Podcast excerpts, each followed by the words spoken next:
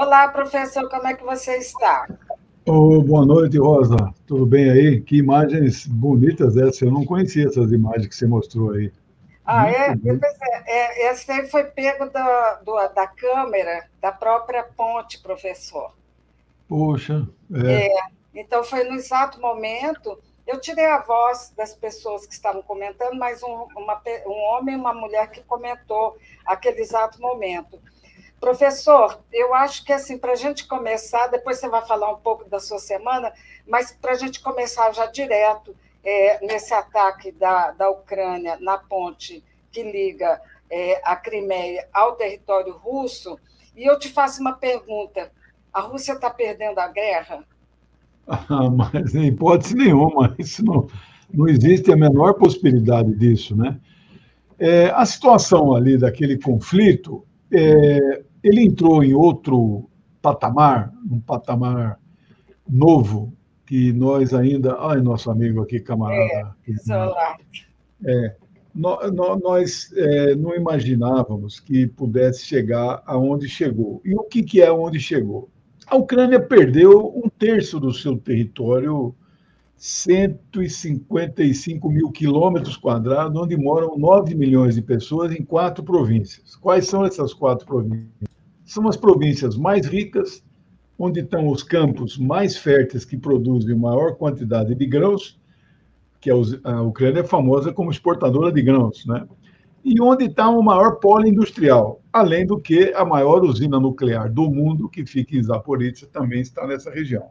Bom, por que, que chegou a isso? Chegou a isso, tem um único culpado, né? chama-se Zelensky. O Zelensky, que é um, um serviçal, um capacho, um pau mandado, como diz popularmente no Brasil, e faz aquilo que o Joe Biden quer. E ele quer mais sanções. Eu acabei de ver aqui a manchete no Russia Today, aquela porta-voz Zakharova é uma mulher muito inteligente, combativa. Ela acabou de dizer, né?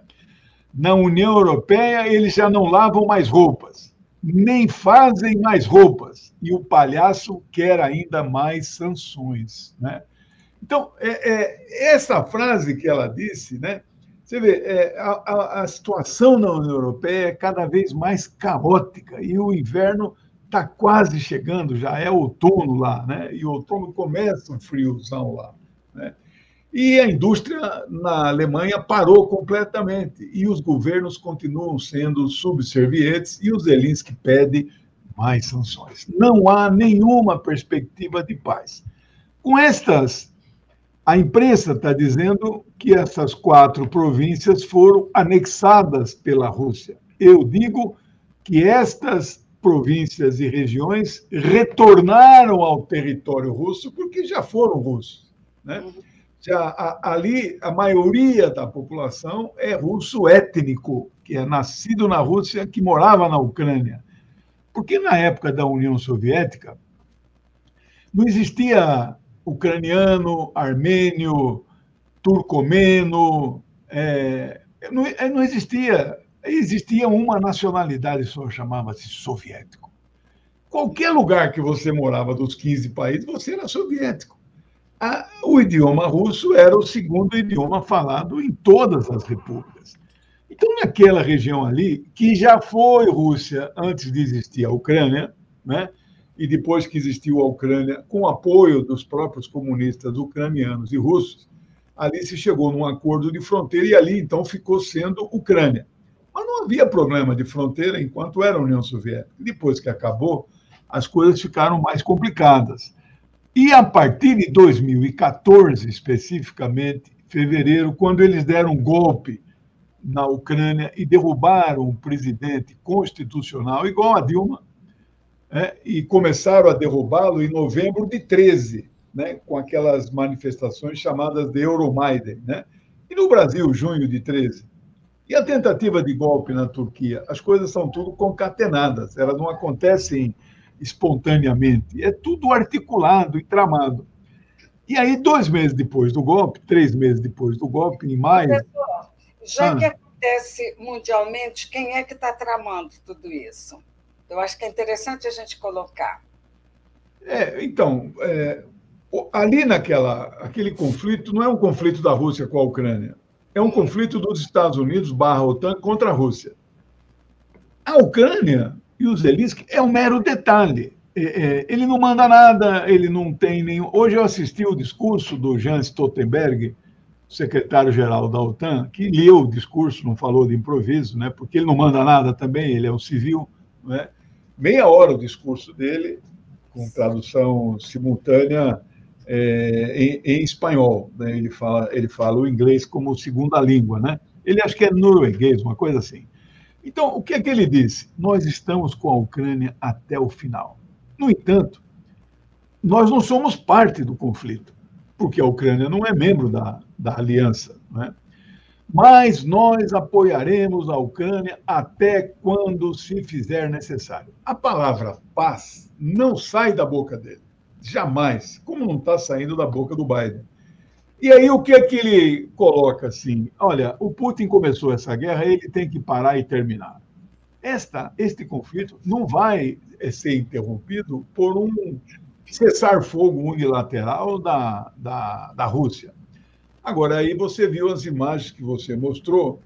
Esta ponte, construída entre 2014 e 2018, é uma obra primorosa de engenharia. Né? Ela, é, ela liga, é, passa por cima ali do estreito de Kerch, né, que é onde não tem ligação da península da Crimeia com o território russo. Não tem.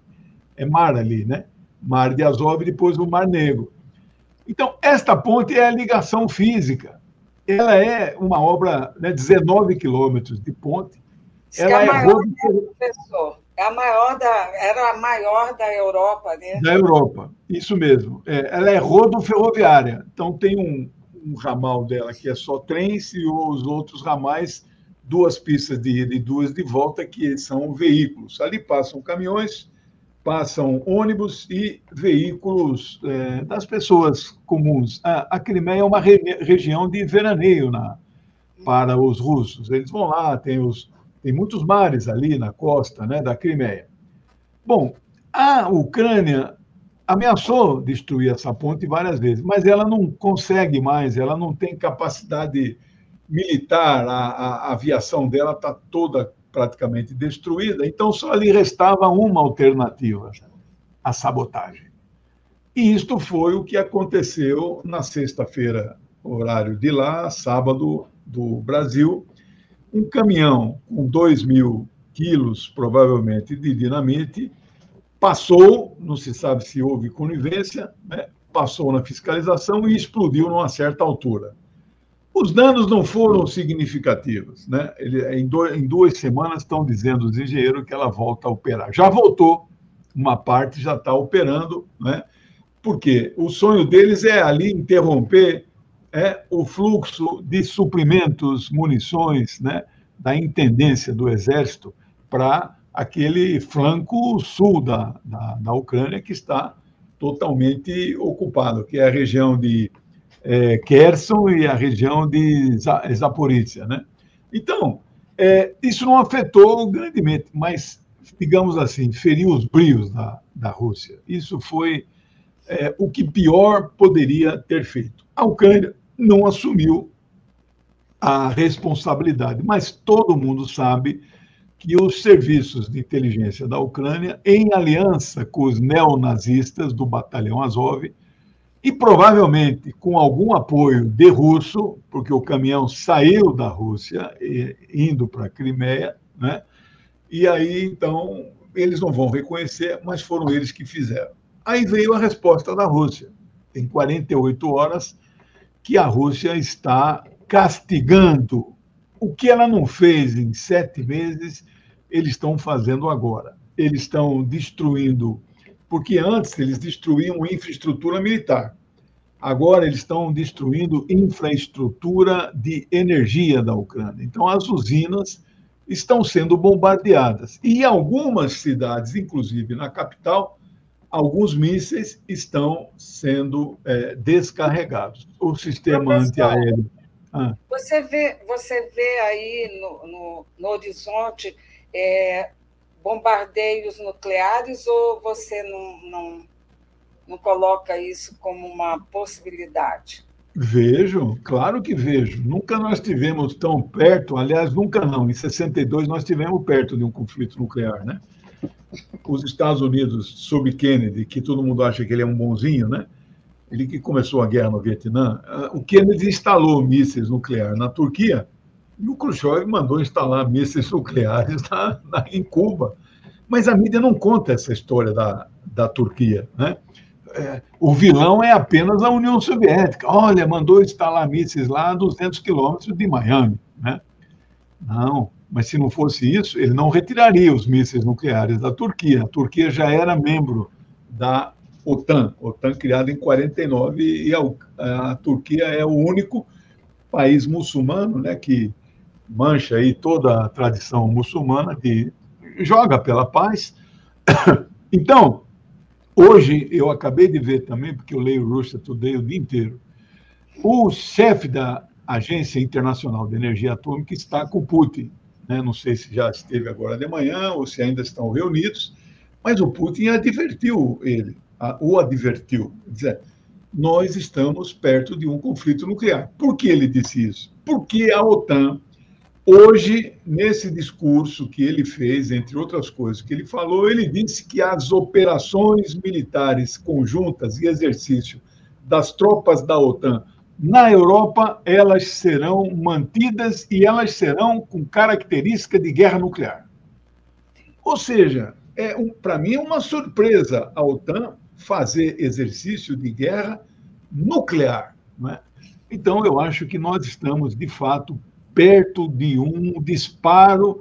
A Rússia não será a primeira a disparar, né? mas assim que. A Rússia está propondo, inclusive, não sei se você sabe, Rosa, é que todos os nove membros do clube atômico, seleto clube, assinem um documento da inadmissibilidade de ser o primeiro a disparar. Ora, se os nove assinam se comprometendo a jamais ser o primeiro a disparar, nós nunca teremos uma guerra ela está é. desafiando o Ocidente a assinar. Eles não vão assinar. Então, é provável, infelizmente, porque mesmo que o artefato seja muito localizado, chamado tático, de baixa né, é, megatons, né, mas ele vai espalhar uma radiação por muitos lugares na Europa. Então, nós vamos, nós estamos perto de guerra. Você acha que a gente está numa iminência da Terceira Guerra Mundial? Ou, ou... Eu acho que guerra mundial ainda não, mas uma guerra nuclear muito localizada, sim. Né? O que eu acho que talvez seja até pior, porque uma guerra convencional, né? É, hoje uma guerra nuclear faz um estrago muito maior do que uma guerra convencional. Então, eu acho que pode a qualquer.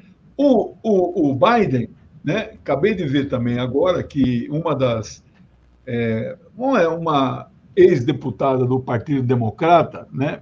É, é, muito, muito conceituada, foi oito anos. Ela deixou o Partido Democrata com críticas ao Biden. E a crítica é exatamente isso: ele nos empurra para a guerra nuclear. Né?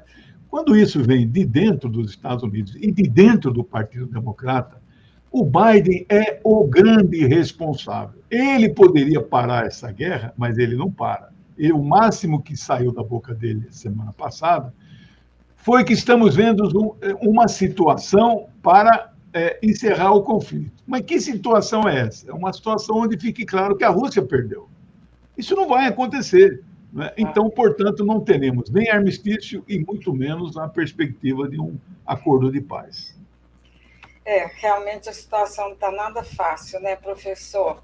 Professor, eu vou passar aqui para um novo assunto, que é o segundo turno, e como essa coisa toda está acontecendo, eu vou colocar aqui uma vinheta. Já percebeu? Quando Bolsonaro acusa, é para cobrir algo que ele mesmo faz. Bolsonaro acusa Lula de defender o aborto, mas foi Bolsonaro que afirmou que poderia abortar o próprio filho. Bolsonaro acusa Lula de querer liberar as drogas, mas é Bolsonaro que está ajudando a armar a milícia e o tráfico. Bolsonaro acusa Lula de corrupção, mas foi a família de Bolsonaro que comprou 51 imóveis com dinheiro vivo. Chega de mentiras. O Brasil não aguenta mais Bolsonaro.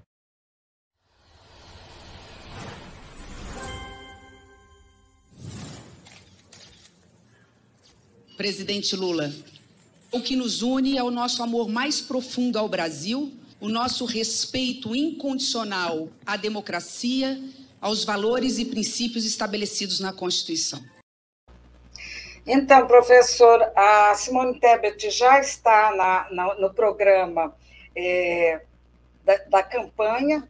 E o que, que isso representa, professor? Eu acho que essa sua análise vai ser muito importante. E eu tenho aqui, olha o que, que o Ivo colocou. Professor Lejane, o ex-presidente Lula está neste momento em Belfort Roxo, Rio de Janeiro, participando de uma caminhada. Ele recebeu um importante apoio do suplente senador Flávio Bolsonaro, Paulo Marinho. Bom, é, eu acho assim, primeiro, se eu pudesse falar para a gente a respeito dessa entrada da Simone Tebet com esse discurso tão forte, e a gente vê aí que nasce uma grande liderança. Não sei é, como é que isso vai, vai caminhar, mas a gente percebe que esse era o projeto dela de, de estar nesse lugar, porque a alegria dela era estampada, né? Então, a Simone não é a Cátia Abreu. É uma mulher latifundiária, conservadora, mas não é a Cátia Abreu. A Cátia Abreu foi de uma dignidade muito grande. A Simone votou pela cassação da Dilma. Mas não, estamos, não, não é o momento de nós ficarmos falando essas coisas, ao contrário, saudar ela estar hoje junto daqueles, daquelas pessoas, daquele campo, Lula, Dilma e tantas outras pessoas, na luta contra o fascismo. Então, é uma grande aquisição, uma demonstração de maturidade política, e as coisas, para mim, ficam muito claras. Se ela fosse a vice, no lugar do Alckmin, Alckmin, quem sabe, senador em São Paulo, né? nós hoje não tenho a menor dúvida, nós venceríamos as eleições. Primeiro, porque teríamos seis minutos de televisão, né? Três e meio mais dois e meio dela, né?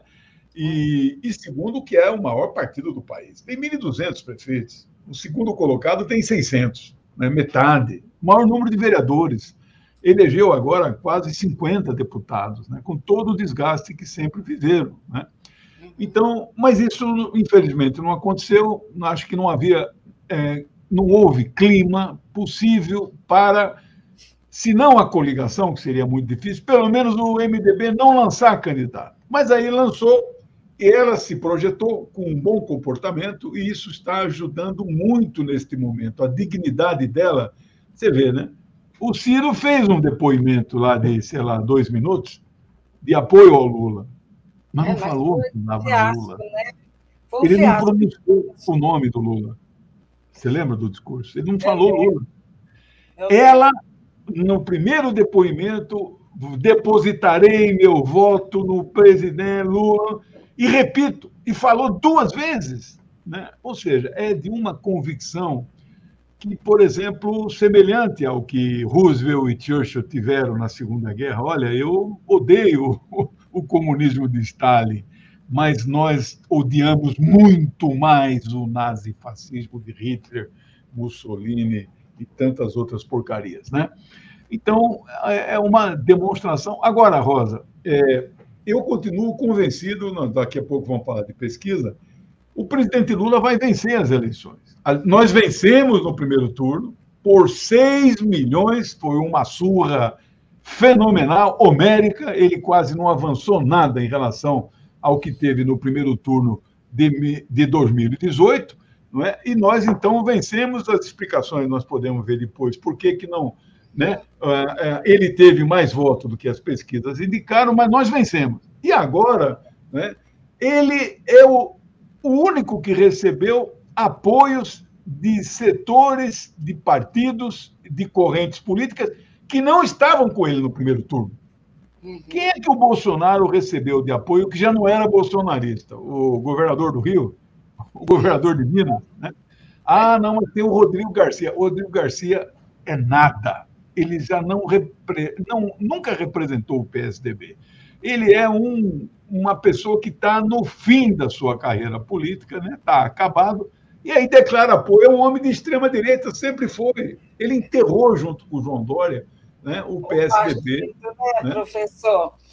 Professor, eu queria colocar aqui uma meme assim que tomou conta do Brasil e de fora do Brasil também.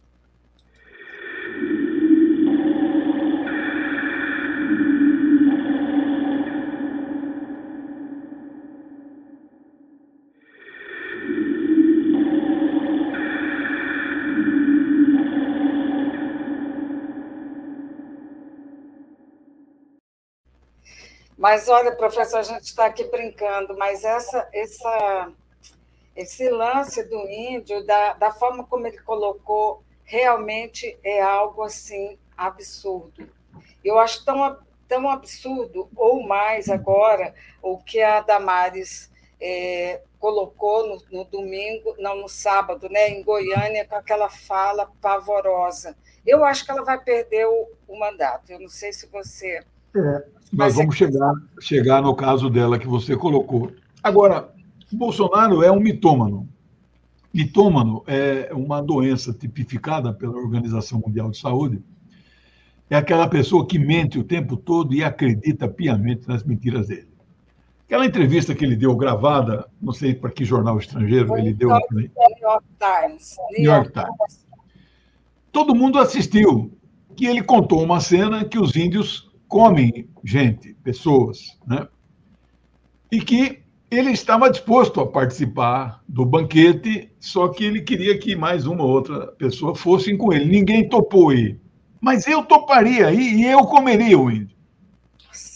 Isso é uma mentira é, índios antropófagos no Brasil não existem há 400 anos, 300 anos. Isso, isso é uma mentira deslavada.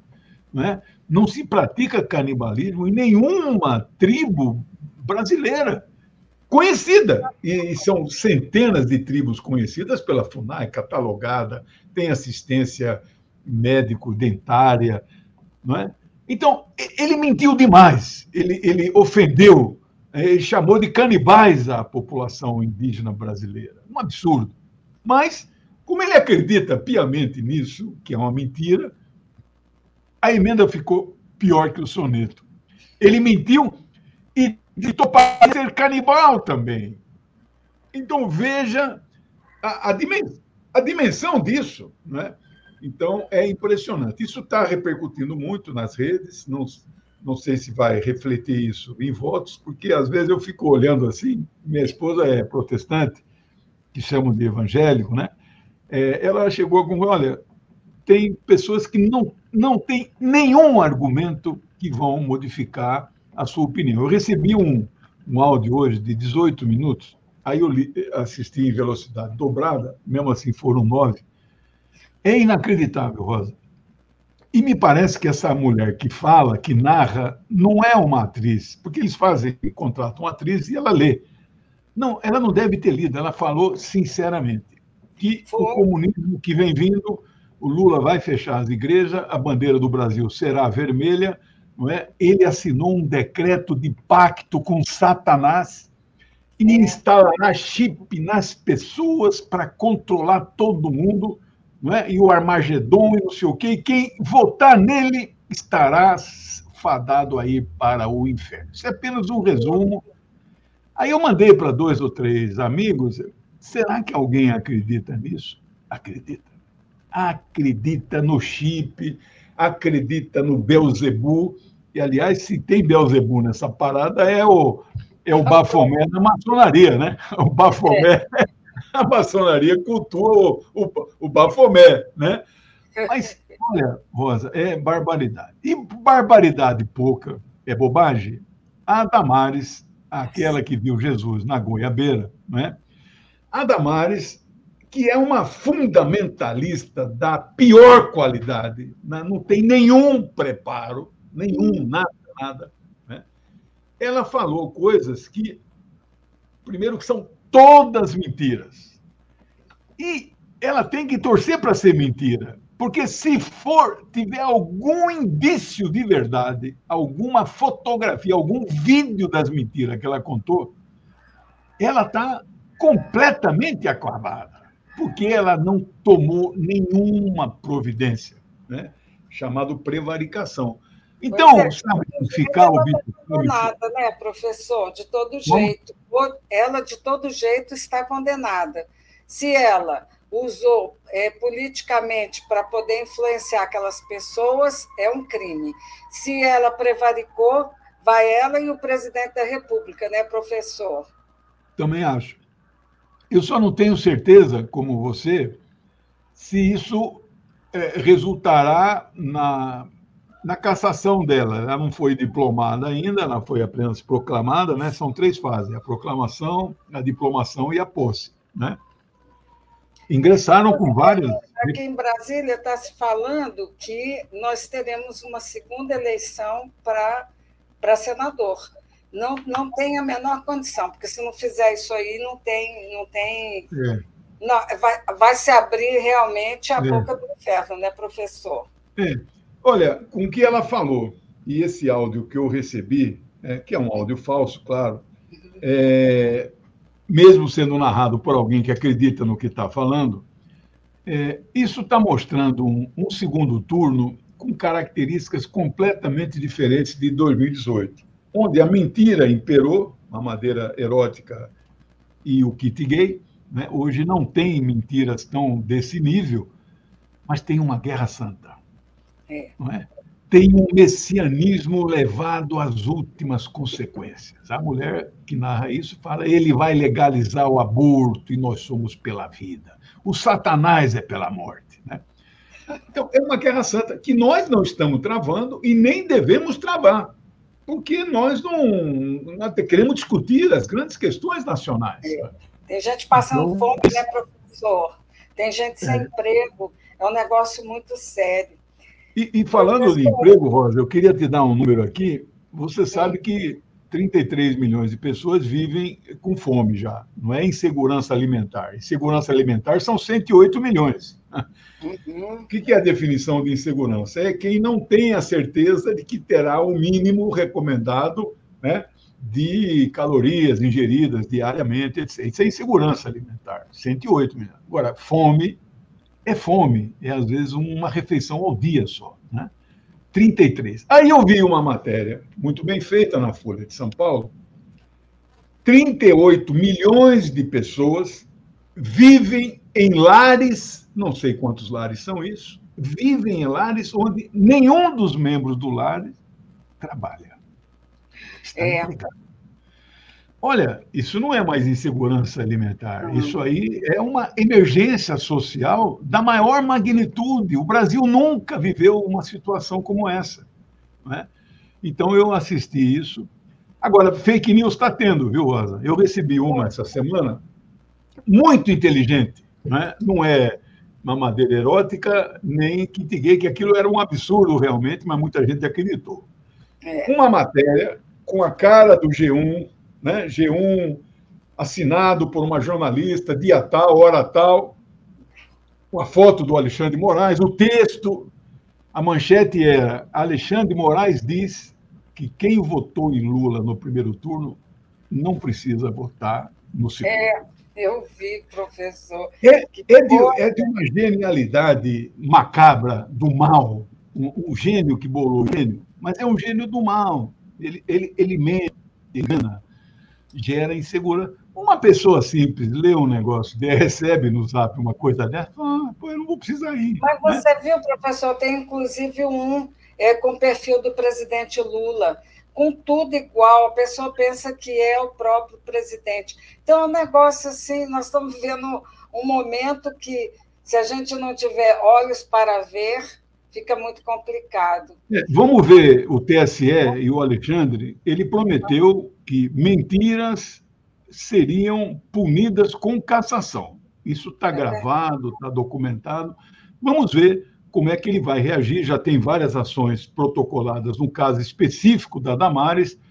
Vamos uhum. ver aí a, a, as decisões que o TSE vai tomar. Né? Você viu aí o caso escandaloso lá em, em Alagoas hoje, faltando 20 dias das eleições.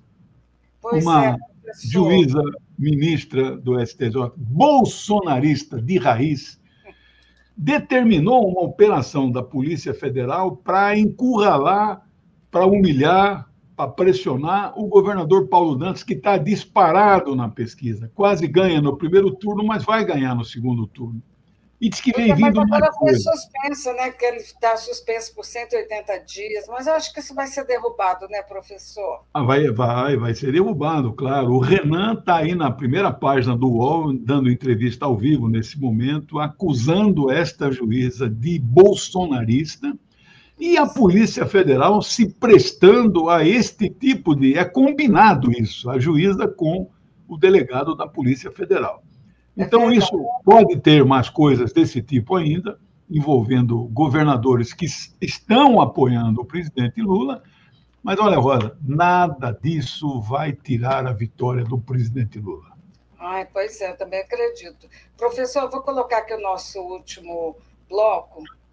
Foi divulgada há pouco uma nova pesquisa, IPESP Abrapel, com intenções de voto para a presidência da República. Vamos ver então os números dos votos válidos.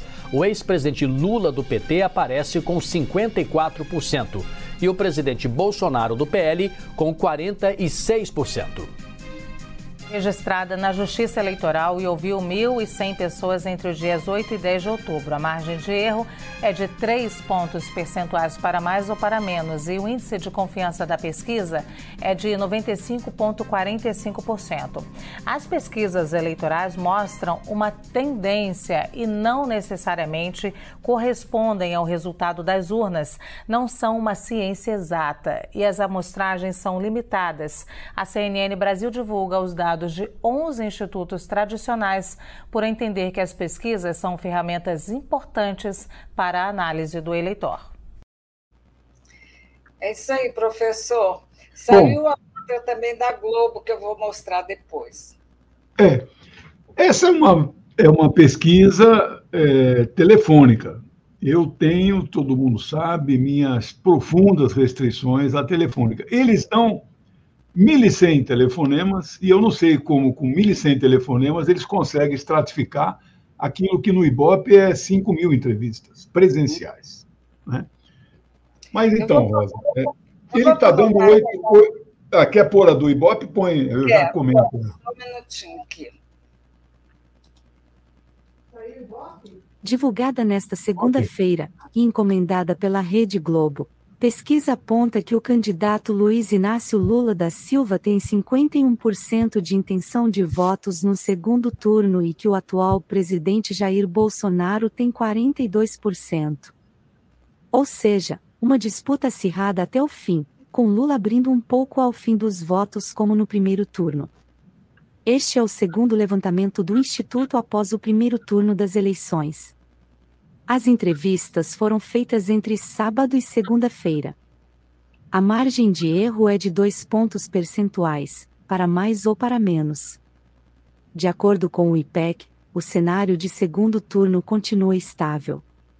Se a eleição fosse hoje, Lula teria 55% dos votos válidos e Bolsonaro 45%. Os votos válidos se distinguem da seguinte forma: são excluídos os brancos, os nulos e os de eleitores que se declaram indecisos. O procedimento é o mesmo utilizado pela Justiça Eleitoral para divulgar o resultado oficial da eleição. Na sondagem espontânea, os entrevistadores não apresentam previamente o nome de nenhum dos dois candidatos para o entrevistado, que toma a iniciativa. Nesse contexto, Lula aparece com 49% e Bolsonaro com 42%. Brancos e nulos somaram 5%, e 4% dos entrevistados disseram que não sabem ou que preferiram não opinar na. Então, professor, é, eu acho que, de alguma forma, entre a, a telefônica e a e a presencial tem alguma semelhança, sendo que essa saiu na segunda-feira. Eu coloquei justamente para a gente poder fazer uma avaliação entre uma e outra. É, é muito boa essa reportagem aí, também não sei onde você conseguiu, mas muito bem feita, muito didática. e Bom, Rosa, é, essa diferença de oito pontos vale do IPESP é, teve uma outra ontem, que não é o IPEC, eu não lembro o nome, essa também é presencial, que deu oito pontos também. Né? E o IBOP, o IPEC, está dando 10 pontos. É, se o número de válidos for igual ao do primeiro turno, nós tivemos 118 milhões de válidos.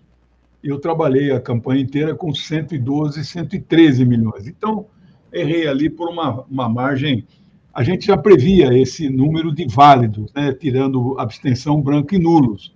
Muito bem. Se o, esses institutos Ah, peraí, deixa eu ver. Ah, aqui chegou aqui a, a, o resultado de São Paulo. É. A, a diferença está só cinco pontos. Então, o Haddad deu uma encurtada boa. Ele se saiu muito bem no debate ontem, né? Então, é. as esperanças voltam para São Paulo, né? Nossa, Mas veja, é, se a eleição, se o resultado refletir estes números, Lula, pela projeção mais pessimista, vence com 9 milhões de votos. Ele teve seis a mais.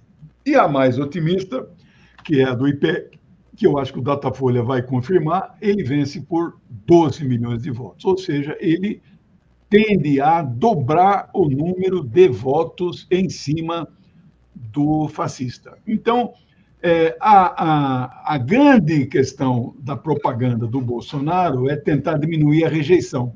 Eles conseguiram um ou dois pontos a menos, mas ele continua num patamar muito alto, 52.